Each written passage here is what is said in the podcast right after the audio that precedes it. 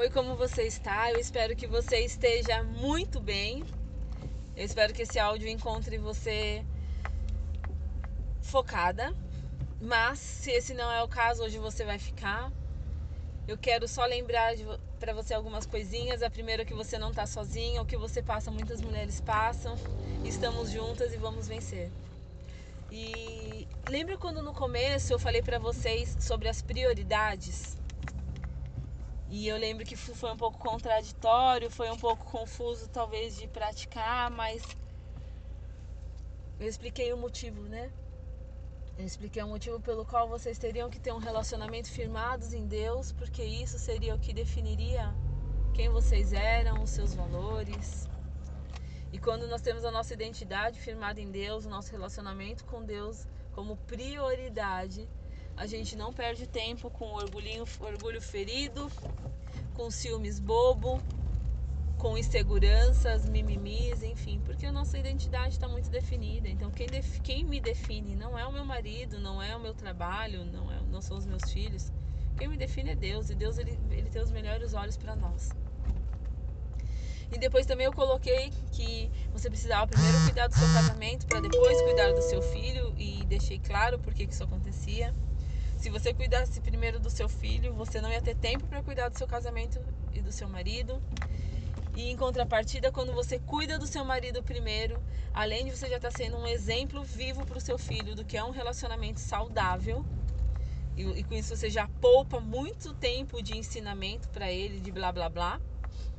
O seu filho ele se sente protegido, ele se sente amado. E quando seu filho se sente protegido e se sente amado, você também economiza muito na educação dele, porque ele não vai ficar mimado, ele não vai ficar manhoso, ele não vai querer fazer as coisas para chamar a sua atenção, porque ele já se sente seguro e amado, ok? E, isso foi dito logo no começo, porque eu deixei bem claro para vocês que se não houvesse uma mudança de mente, não houvesse uma mudança de sentimentos, uma mudança de posicionamento, as coisas não iam fluir e os áudios não fariam sentido. Então, se você está se questionando sobre os áudios, se você não está conseguindo colocá-los em prática, e se para você isso ainda soa absurdamente, eu vou pedir para que você dê uma pausa nos áudios e fique ouvindo o áudio sobre as prioridades até essas prioridades elas realmente entrarem na sua cabeça. Para que os outros áudios possam sim fazer sentido. E quando eu friso isso para vocês é porque vocês já tiveram um exemplo que fazer o mais do mesmo não adianta. Não adianta fazer mais do mesmo. Não adianta eu continuar fazendo, tendo as mesmas atitudes, os mesmos sentimentos e os mesmos pensamentos e querer que algo diferente aconteça, porque não vai acontecer. Não tem como a gente plantar morango e colher cenoura. A gente plantou morango, a gente vai colher morango. Ah, mas se eu sou uma pessoa boa, eu vou colher coisas boas? Tá, tá tudo bem, mas deixa eu te falar uma coisa. Você pode ser uma pessoa boa fazendo coisas diferentes. Pode ser que a sua maneira de cobrar o seu marido, por exemplo, era uma, uma coisa boa de coração que você fazia, mas que não está resolvendo. Então muda a tática, muda o jeito. A gente não consegue assim, ah, eu, eu ouço algumas mulheres falando assim, eu estou me policiando no que eu vou falar. Não é aí, não é aí que tem que ser tratado. A gente tem que tratar o nosso sentimento. Porque a gente vai falar aquilo que a gente sente e aquilo que a gente pensa. Não adianta eu ficar me controlando é, o qual frase eu vou dizer para o meu marido se por dentro eu estou me remoendo. Eu tenho que primeiro parar de me remoer por dentro. E aí depois o que eu for falar vai sair naturalmente. Eu não tenho o casamento mais perfeito do mundo. Eu não sou a melhor esposa do mundo, eu tenho muitas falhas. Mas eu procuro corrigi-las. E eu procuro fazer da, da minha existência com meu marido uma coisa agradável. Mesmo porque a gente não casa para separar. E se a gente não casa para separar, então a gente entende que a gente casa para sempre. E aí algo que é para sempre tem que ser pensado com muito carinho. Concorda? Tem que ser feito de uma maneira muito bacana. E se é para sempre, a gente tem tempo suficiente para fazer isso de uma forma gradual, mas a gente tem que começar em algum momento. Não existe mudanças assim, no instalar de dedos. É claro que a, é, essa chavezinha ela muda de A para B, num, num toque de dedos só. Mas antes desse estalar dos dedos, tem todo um trabalho por trás, todo um trabalho de formiguinha. Começa hoje, mas começa. Começa mudando a sua maneira de pensar. Começa melhorando o seu relacionamento com Deus para você entender que é, alguns erros do seu marido não são problemas seus, são os problemas dele com Deus. Entendeu? Eu vou falar uma coisa para vocês. Eu eu tinha 24 anos quando eu sentei para conversar com, com o seu Aparecido, que a gente chamava de tio Cido. Ele dava um aconselhamento. Ele dava aconselhamentos e eu cheguei para ele e eu falei que falei do meu relacionamento, eu namorava na época e eu falei que eu ia terminar o meu relacionamento. E aí ele falou por quê? E eu falei, ele falou: "Tá, mas qual é o seu problema?"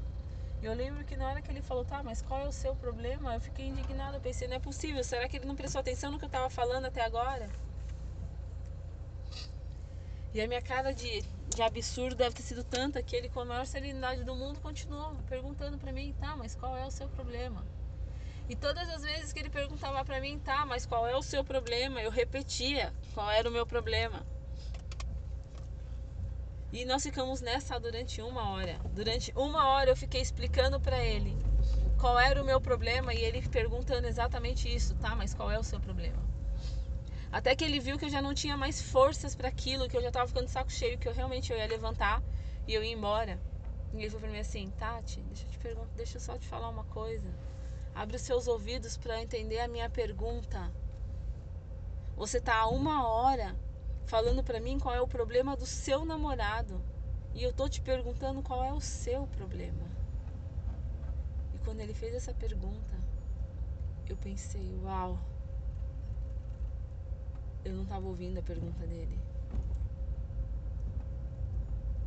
E por que que ele fez isso? Porque ele estava querendo me ensinar que as atitudes do meu namorado não eram um problema meu, eram um problema do meu namorado.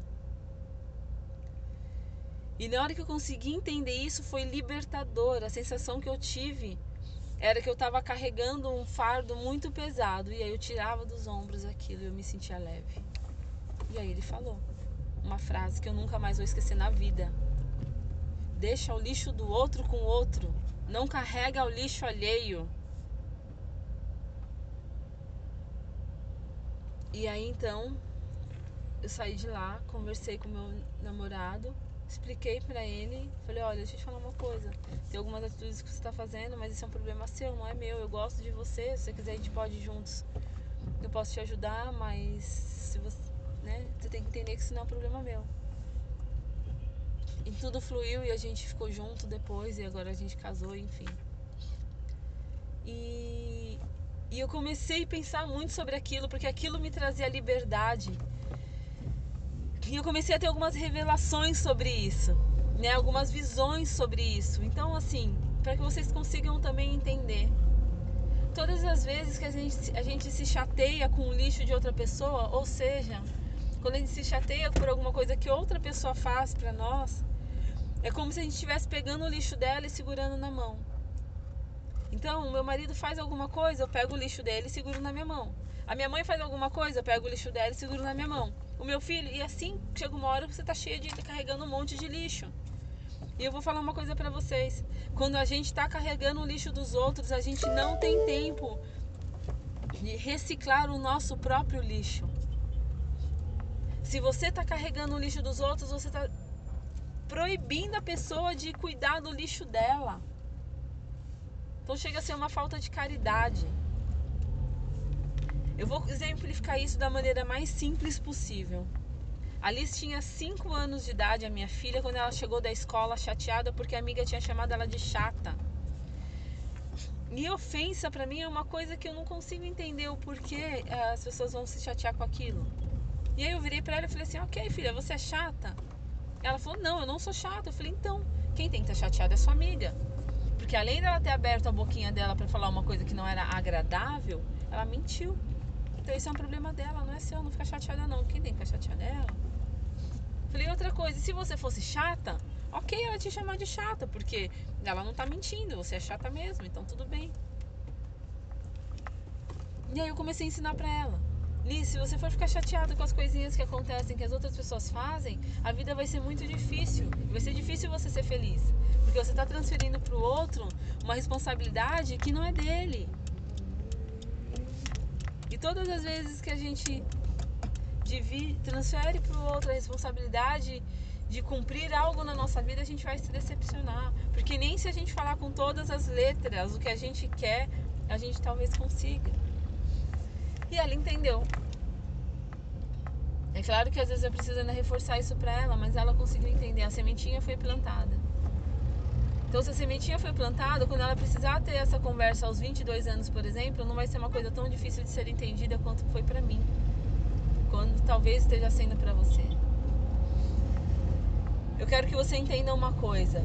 Imagina que a nossa vida nós temos uma mochila. Quanto mais leve a mochila, melhor a nossa caminhada, melhor a nossa escalada. No decorrer da nossa vida, conforme a gente vai andando, a gente vai colocando algumas coisas dentro da mochila bons momentos e gentilezas são coisas que nós colocamos dentro da nossa mochila e elas não pesam, elas apenas agregam, elas apenas enfeitam mais a nossa mochila. São funcionalidades. Em contrapartida, todas as vezes que eu fico chateada, todas as vezes que eu quero que meu marido faça uma coisa e ele não faça, eu tô pegando uma pedra dele e pondo dentro da minha mochila. Todas as vezes que eu tenho crisezinhas de ciúmes, todas as vezes que eu fico insegura, eu tô pegando uma pedrinha que pertence ao meu marido e eu tô pondo na minha mochila. E sabe o que é o pior de tudo isso? É quando a gente se ofende com outra pessoa, a gente acha que é ela que vai ficar pesada e não vai. Então, ensinando isso que eu tô falando para vocês, vocês vão conseguir já já se livrar muito do lixo. Começa a avaliar sobre os relacionamentos que você tem na sua vida. Com seu marido, com seus pais, com seus irmãos. Faz a separação aí do que é lixo dos outros e o que é lixo seu. Qual é o lixo dos outros? São os problemas deles. Qual é o lixo meu? Aquilo que eu preciso tratar. Ah, mas se ele não tratar o lixo dele? Problema dele. Quem vai ficar com o lixo fedido na porta da casa vai ser ele. Não vai ser eu. E todas as vezes que você deixa o lixo do outro com o outro, Volto a repetir, você tem tempo para você reciclar o seu lixo, para você avaliar o seu lixo e ver, peraí, isso aqui dá para mim usar. Ah, mas dá para usar um lixo? Sim, não tem coisas que são recicladas. O que, que é usar o nosso lixo? É a gente aprender com os nossos erros, ok? Mas isso é uma coisa individual, tá? Então, é, eu, vou, eu vou entrar aqui novamente na questão da, do confiar ou não confiar. Ah, será que eu devo confiar no meu marido? Eu não devo confiar no meu marido? É, no seu, como que eu faço para não para confiar mais? Como que, enfim, deixa eu te falar uma coisa. Se você consegue entender que o lixo do seu marido ele pertence a ele, não a você, não tem por que você ter medo se o seu marido vai ter outra esposa, se o seu marido vai ter uma outra namorada, se o seu marido tá mentindo para você falando que tá até mais tarde na reunião e ele parou na casa de algum amigo para conversar. Entenda uma coisa: você não é a dona do seu marido, você é a esposa dele. Seu, e qual é o certo? O certo é o seu marido só ter você, cuidar de você, cuidar da sua casa, ser honesto. Se ele não está fazendo isso, o problema não é seu. Antes de você definir se o problema é seu ou não, só tem que pensar: não, peraí, é, eu tô fazendo alguma coisa para dar margem pro meu marido fazer? Aí você fala pra mim, não, tá, você tá de brincadeira, você tá querendo ainda que eu coloque a culpa em mim? Não. Eu tô falando que eu conheço um monte de mulher muito bonita e que depois que casa, vira uma baranga, porque nem sequer toma banho direito. Então, se você continua se cuidando, se você está bem resolvida, se você não enche o saco do seu marido, não tem porquê, gente. E outra, e, mesmo, e se mesmo assim ele for procurar outra pessoa, não vai ser você tendo crises de ciúmes, vasculhando as coisas dele, dando chilique, é que você vai melhorar essa situação. Não vai ser, não vai ser o seu jeito ciumento e possessivo de ser que vai impedir o seu marido de fazer alguma coisa, gente. Não vai ser. é muito mais fácil ele pensar, meu, eu nunca trairia minha esposa, cara, porque ela é ela é uma pessoa super bacana. Porque ela é parceira, parceira porque ela corre junto comigo, porque ela confia em mim. Então, quebra a desconfiança da sua vida, quebra o ciúme. Ciúmes é mau conselheiro. Entenda que o lixo do seu marido pertence ao seu marido, mesmo vocês casados. Cada um tem o seu próprio lixo. Se você ficar vasculhando o lixo dele, você não vai ter tempo de reciclar o seu. Você não pode reciclar o lixo dele. Você não pode dar uma lição de moral pro seu marido. Isso é algo que ele tem que fazer sozinho. Então, cuida de você.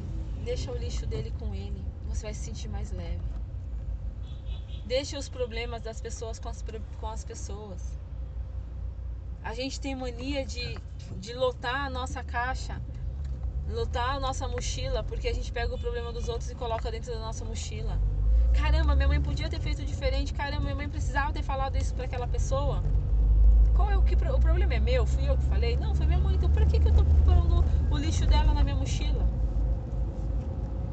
É isso, é assim que funciona. Quando a gente consegue trabalhar isso, deixar o lixo do outro com o outro, a gente ganha uma liberdade. E qual é essa liberdade? A liberdade de entender que não somos donos de ninguém. A liberdade de entender que nós não, não podemos julgar ninguém. E que cada um tem a sua parcela para resolver diretamente com Deus. E que nós não somos Deus.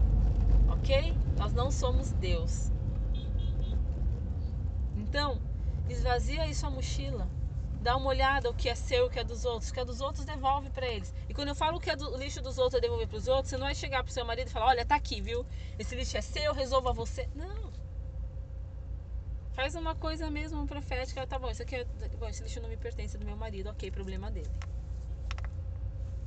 O máximo que você pode fazer é, é uma conciliadinha de leve. Se você vê que seu marido tá fazendo alguma coisa que não é bacana.